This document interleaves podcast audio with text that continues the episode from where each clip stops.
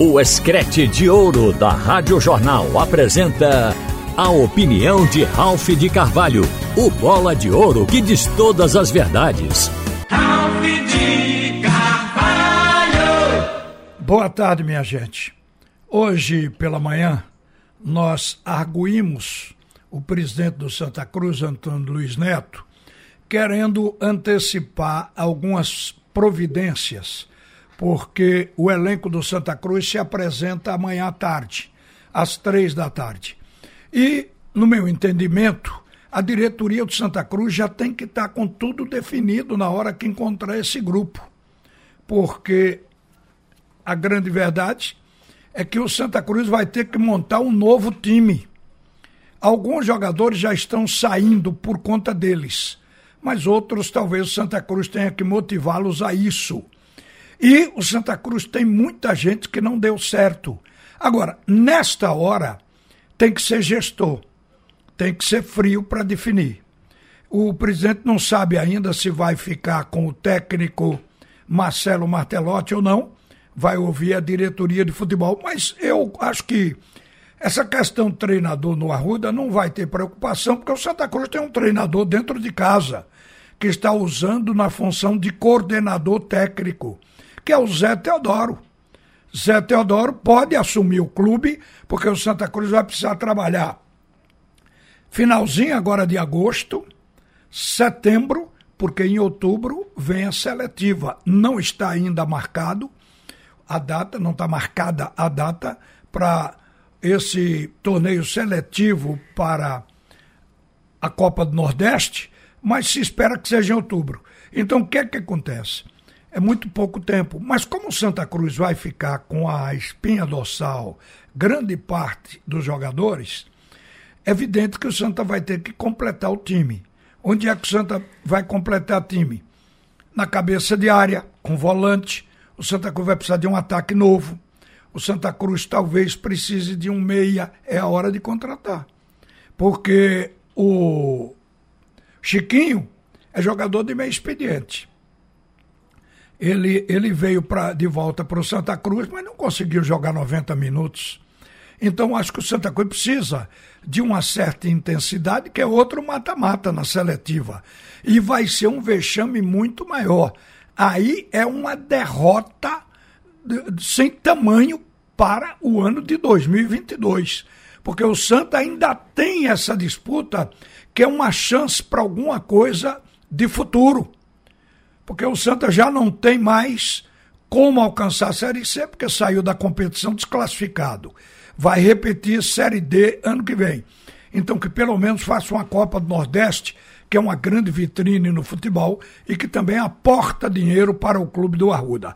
Quem deve estar saindo? Bom, Hugo Cabral já saiu. O Cabral já seguiu o destino dele, já publicou até no BID a saída dele.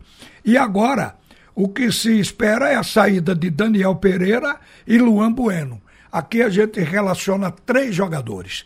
No meu entendimento, o Santa Cruz vai precisar de um ataque inteiro. O ataque do Santa Cruz não sabe onde é o gol.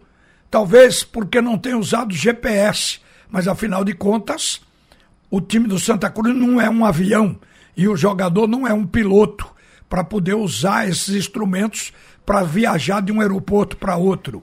Então, o que está faltando ao Santa Cruz é atacante também de qualidade ou de relativa qualidade para atender a expectativa da competição. No caso, foi a Série D.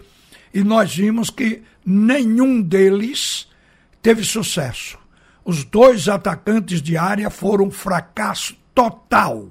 Dois gols cada um e os maiores perdedores de gol de toda a Série D. Na estatística de gol perdidos, o Santa Cruz ganha de goleada de qualquer outra equipe. Isso depõe contra o ataque coral. Então o Santa Cruz vai ter que fazer tudo isso. Então tem que decidir amanhã, departamento de futebol. Se não fizer isso, vai carregar dor de cabeça, problema no dia a dia. Mesmo que não tenha o jogador na mão, mas tem que ter definição e tentar negociar, se tiver contrato até outubro, para ver se já tira da frente, para não atrapalhar. para entrar com essa construção de um novo time.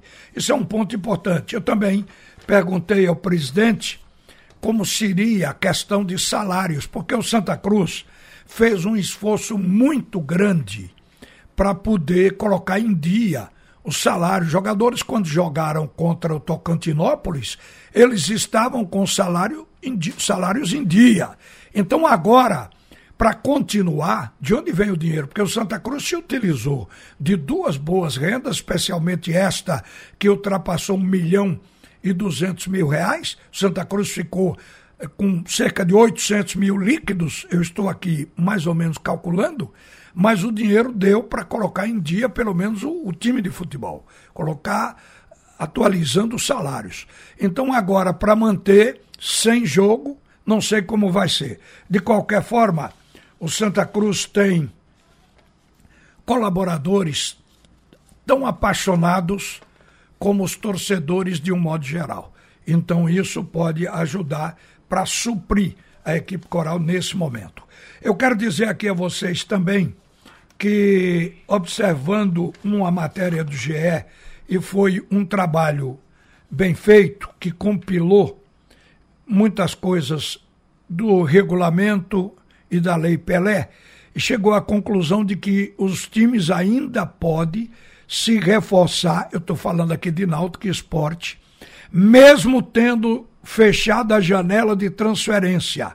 O período de registro encerrou segunda-feira, dia 15, mas tem as exceções.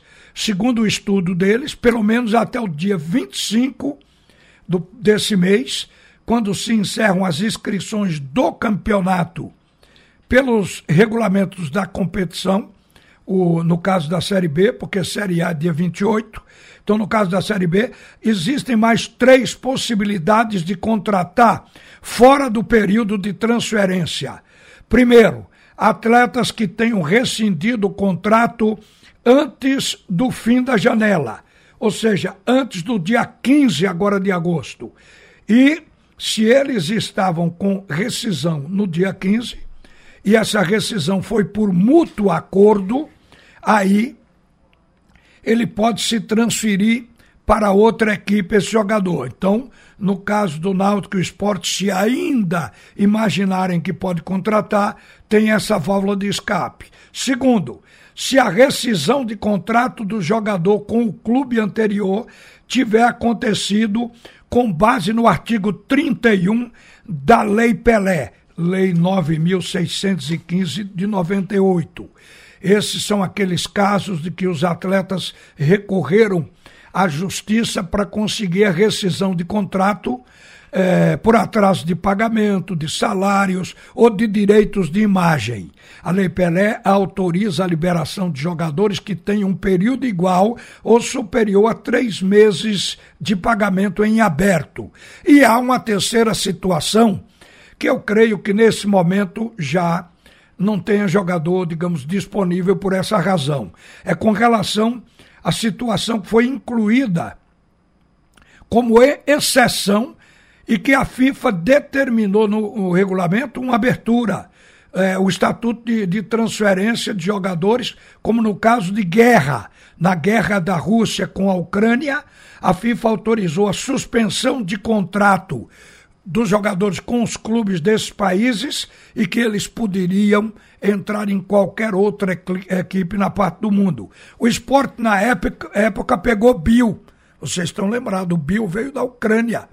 E o esporte conseguiu colocar esse jogador. Então, esta é uma outra possibilidade para contratar, no caso da Série B, até o dia 25. Então, houve uma prorrogação. Mas eu não creio que o Náutico, que o esporte, eles ainda possam ir ao mercado para completar as equipes. O esporte teve chance de contratar o Meia, que o, o presidente disse que contrataria, mas não contratou. E a gente sabe que Giovani, se jogar a bola que jogou naquela partida contra o CSA, obviamente que não vai precisar de um outro meia de ligação o Denner se recuperando, vai ter condições de ser o seu substituto. Mas se ele jogar aquela bola, ele vai ser titular com louvor. Em termos de ataque, o esporte já se completou, porque Kaique engrenou, Aquela espera por Kaique valeu a pena. Hoje é um dos artilheiros ao lado de Juba. A gente já vem falando isso. E tem automaticamente o Wagner Love, que fez com que o esporte tivesse um homem de referência que sabe jogar em qualquer circunstância, joga dentro da área, joga saindo da área, joga no pivô, de costas para o gol, alimenta os companheiros que vêm de trás. O esporte hoje é um time que pode surpreender, como conseguiu confundir o time do CSA. O CSA colocou três zagueiros e colocou dois volantes ali na frente da área com o zagueiro para que não permitissem finalizações dos atacantes do esporte. Foi difícil finalizar, mas o jogo acabou com um gol de Kaique e um gol também do Juba, que são atacantes. Mas no princípio, o time do CSA marcou esse ataque do esporte bloqueando as bolas de finalização, mas esqueceu da segunda bola, dos jogadores que vêm de trás. Por isso foi que o Sander fez gol, por isso foi que o Giovani chutou quatro bolas, uma delas entrou no gol. Por isso é que Giovani estava livre para estudar uma jogada brilhante que foi aquela cavadinha.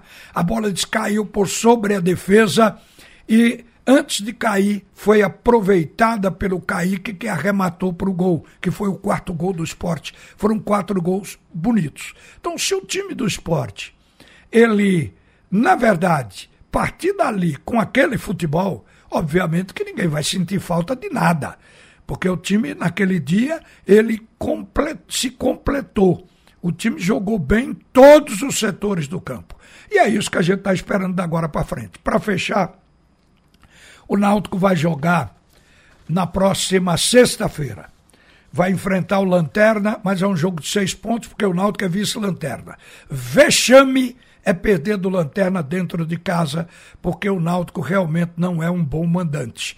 Agora, o Náutico tem que atinar para um detalhe que é com isso que eu vou finalizar esse comentário.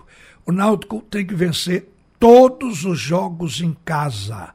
E aí ele tem possibilidade de atingir o ponto de corte, que é de 45 pontos. Então, para isso precisa vencer. Não tem desculpa.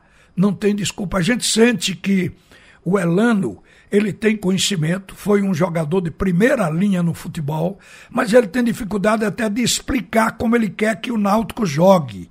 Então, a gente não sabe exatamente como ele quer que o Náutico jogue. Já jogou ofensivo, já jogou defensivo, já jogou sem uma coisa nem outra. Ele não achou um modelo de jogo para o time jogar. Espero que até sexta-feira ele encontre e que selecione dentro do elenco os melhores no momento para fazer um futebol de ganhador.